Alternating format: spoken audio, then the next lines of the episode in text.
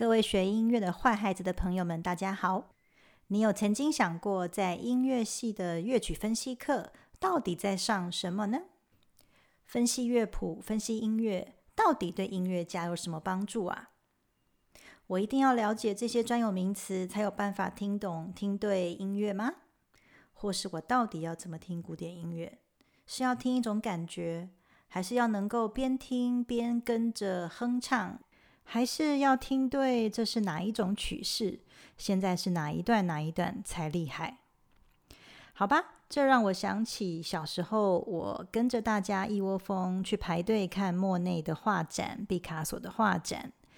说实话，我跟大家一样，一进去呢就想把画给看懂。根据手册上的一些文字，还有墙壁上的说明卡，尤其我是音乐家耶，我是学艺术的。我来看画，就应该要跟一般人不一样啊，是要来取经的，把这些 pebble，把这些技术学过去的吧。看完画了，我出去这个博物馆，只觉得头昏脑胀，并不确定我看到什么，或是学到什么，还有记得什么。所以到底是出了什么问题？后来出国学习。记得有一次跟美国同学们走在校园，经过一间博物馆，就走进去看看，没有任何的目的。还记得那个时候是 Jasper Johns，那因为是随便走走，我也懒得去看墙壁上的文字或是说明什么的，就看到他用美国国旗做素材拼贴，然后有很多用不同的材质，像是剪刀啊。土壤啊、羽毛啊这些做成许多立体的画，反正我就放空自己，随便看看。但现在回想起来，那天所见到的作品，我都还能几乎记得呢。我时常在教书的时候，尤其是乐曲分析课，放一段音乐，然后问同学：“刚才听到什么呢？”同学们总是机灵的跟我分析和声、调性、动机，然后刚刚出现什么样乐器，接着什么乐器进来，这样，嗯，我就再问一次，那刚才到底听到什么？那假设我们现在就是在课堂上，在赵老师的乐曲分析课。我来放一段《坏孩子音乐厅》第二季的名曲，也就是拉威尔为小提琴与大提琴的二重奏的一开始的这一段。我想问大家，你们到底听到什么？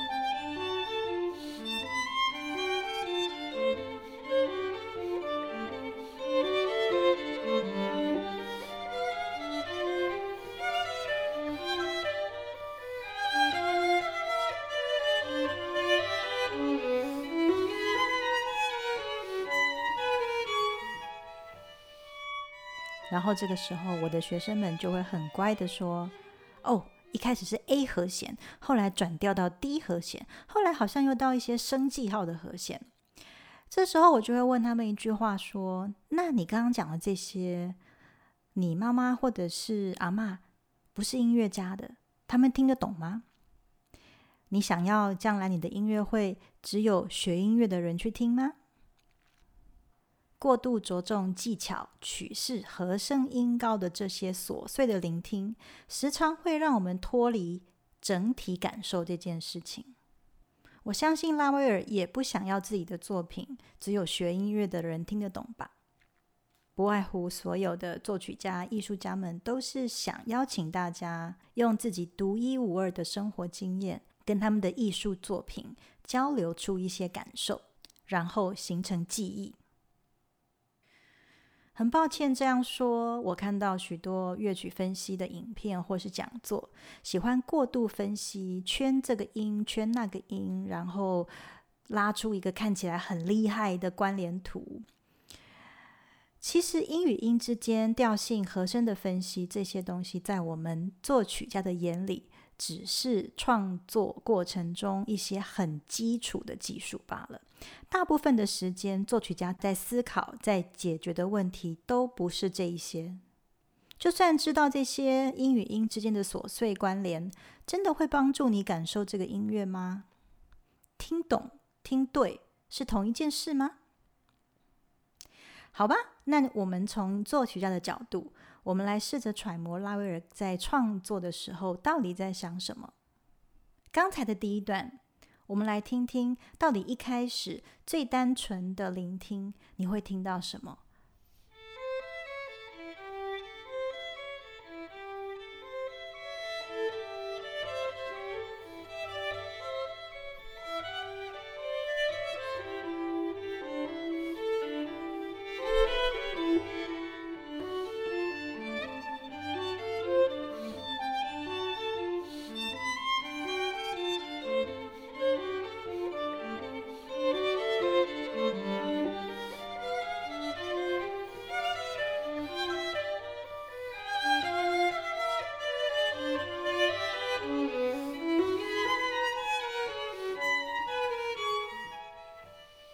对了，你一句我一句的旋律是吧？小提琴一句，大提琴一句，小提琴一句，大提琴一句，没错，就是这个。所以一开始这样的交换的声响行为，就是拉威尔不断在心中问自己：我要写什么？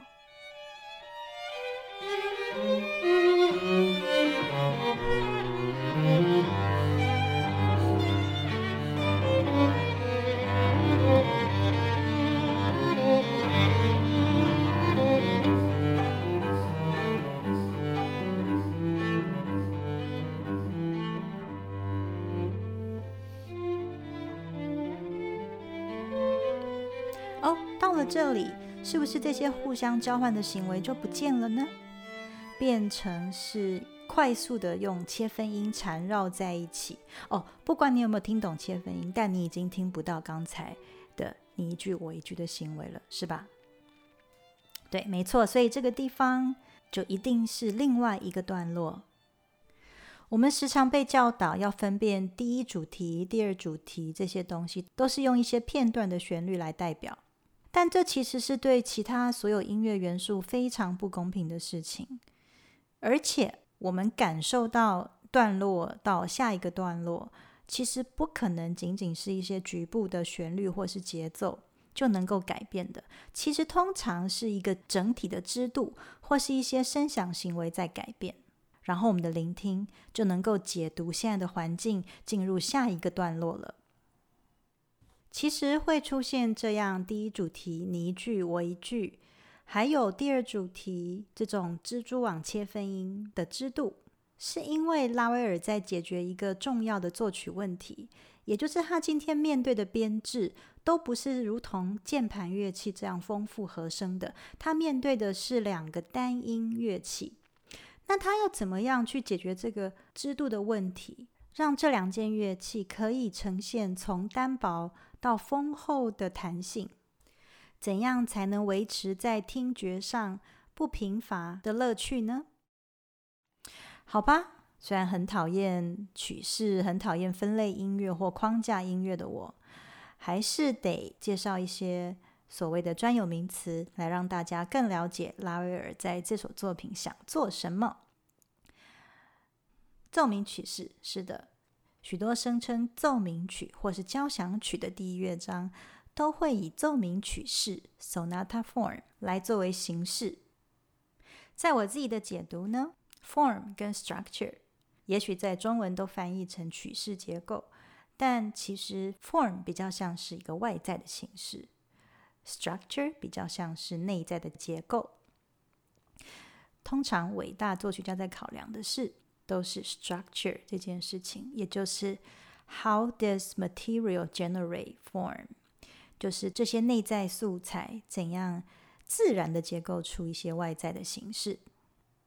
今天没有时间谈到太多在历史上奏鸣曲式是怎么发展出来的，但其实并不是大家所想象的城市部 exposition 发展部 development 跟在线部 recapitulation 三个段落。一直以来，奏鸣曲式是从巴洛克时期的组曲或是三重奏鸣曲 （trio sonata） 常见的二段体形式所发展出来的。我们说 binary form。那 binary form 又是怎样自然发展出来的呢？其实不外乎就是一个出离再回归的旅程。在第一段里，如果我们从 C 大调开始。他在第一段结束之前转出去，出去玩到另外一个调性，通常是他的属调 G 大调，或者是他的关系小调拉哆咪 A 小调。结束第一段之后，在第二段的开头，他就会把这些素材拆解来检视，然后在第二段的后半段，再把这些分开检视的素材放回在一起。但重点是，这一次调性就不能再出去喽。要极尽所能，努力的回归主调。所以，我们听听一开始的中心音，有绝对音高的你们应该听得出是拉哆咪，是 A 拉为中心音，然后持续这个你一句我一句的声响行为。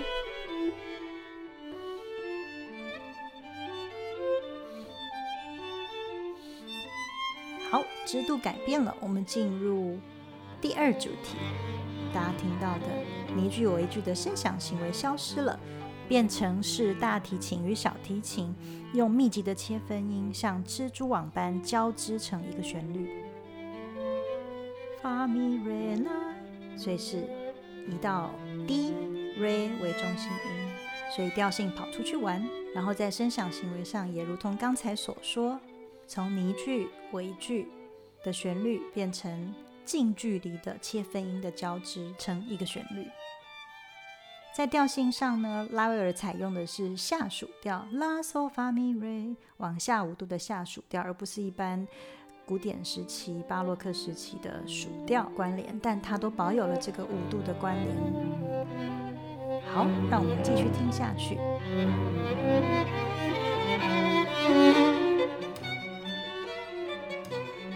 这个地方速度变快了，是吧？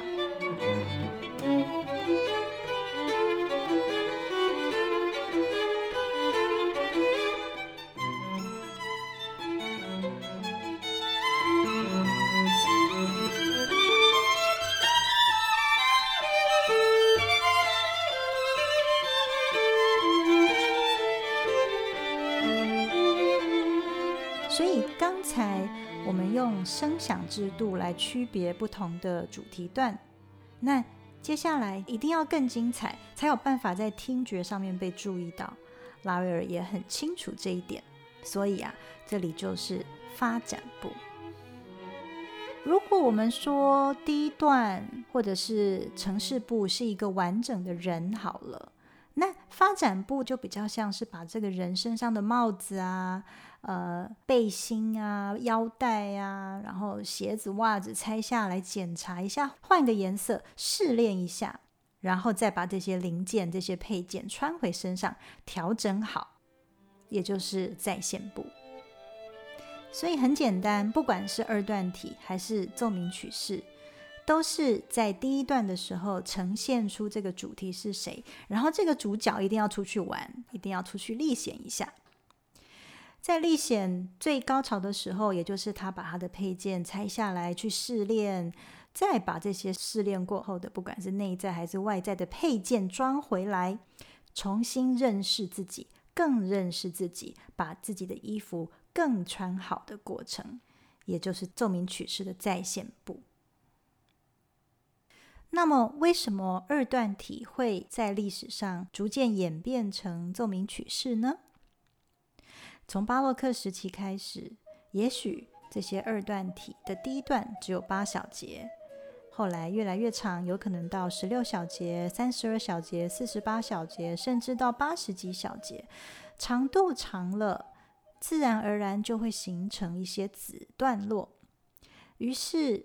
第一段里面就可能需要区分成第一主题、第二主题、结束的主题等等，但重点是第一段的调性一定要脱离主调，调性一定要跑出去玩。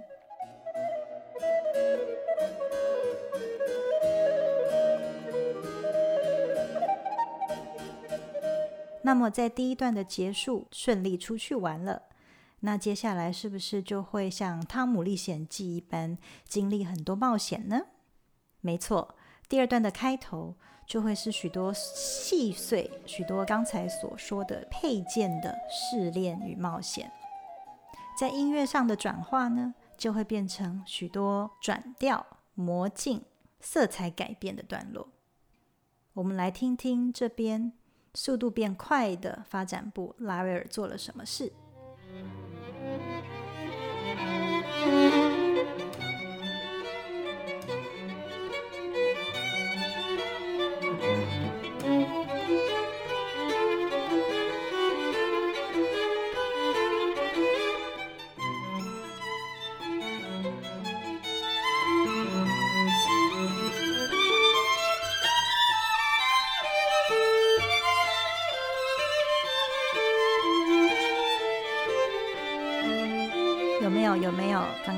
到的第一主题喜欢用的你一句我一句的行为，还有第二主题喜欢的蜘蛛网切分音行为，好像交织的出现，对吗？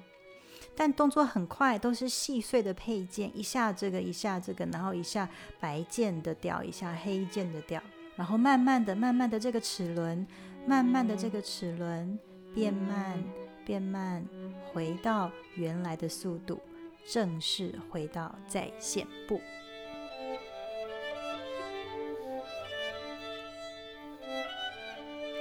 哦，旋律回来了，但是有那么一点点不一样，对吗？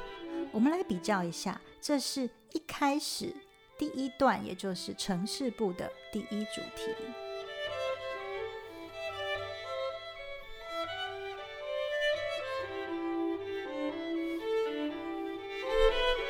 这是在线部的第一主题。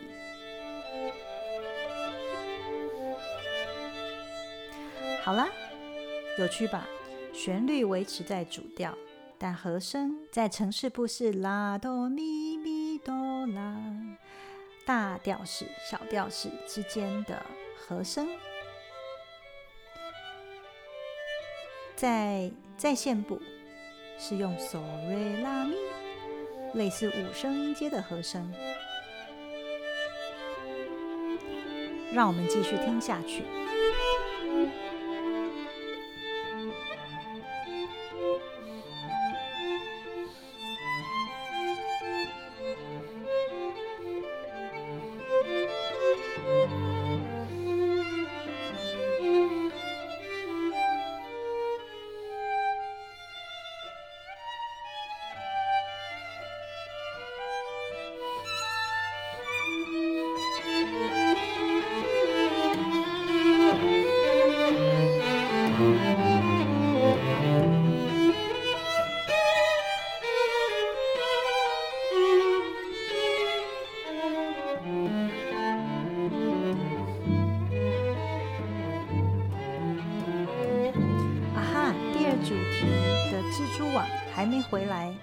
第二主题的旋律回来了，发咪瑞拉咪滴答滴的旋律回来了，是吧？那我们来比较一下城市部的第二主题。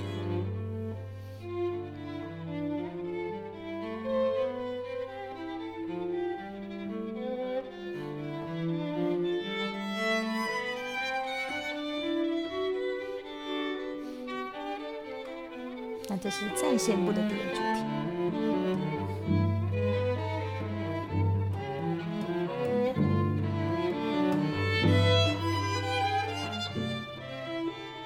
有趣吧？不管是第一主题还是第二主题，在一开始呈现的城市部，跟后来穿回衣服的这个在线部，都是用类似的手法，也就是不改变旋律的位置，而是改变和声的组成。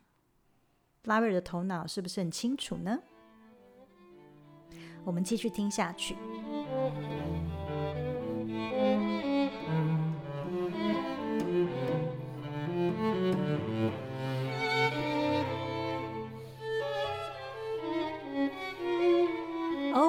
是不是很有趣？在城市部里面的第二主题，是从单纯的蜘蛛网切分音，慢慢展开到旋律伴奏的支度。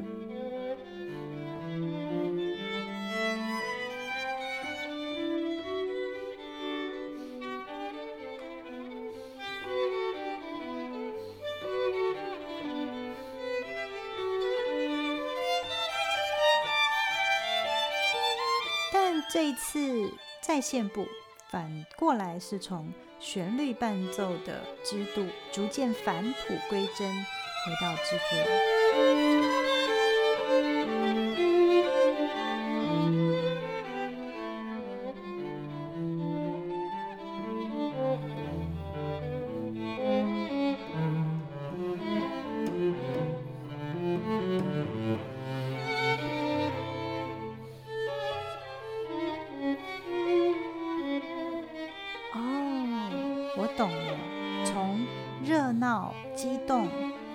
比较单纯的，是为了把整个情绪降下来，然后带到最后的结尾句，然后慢慢的渐慢结束。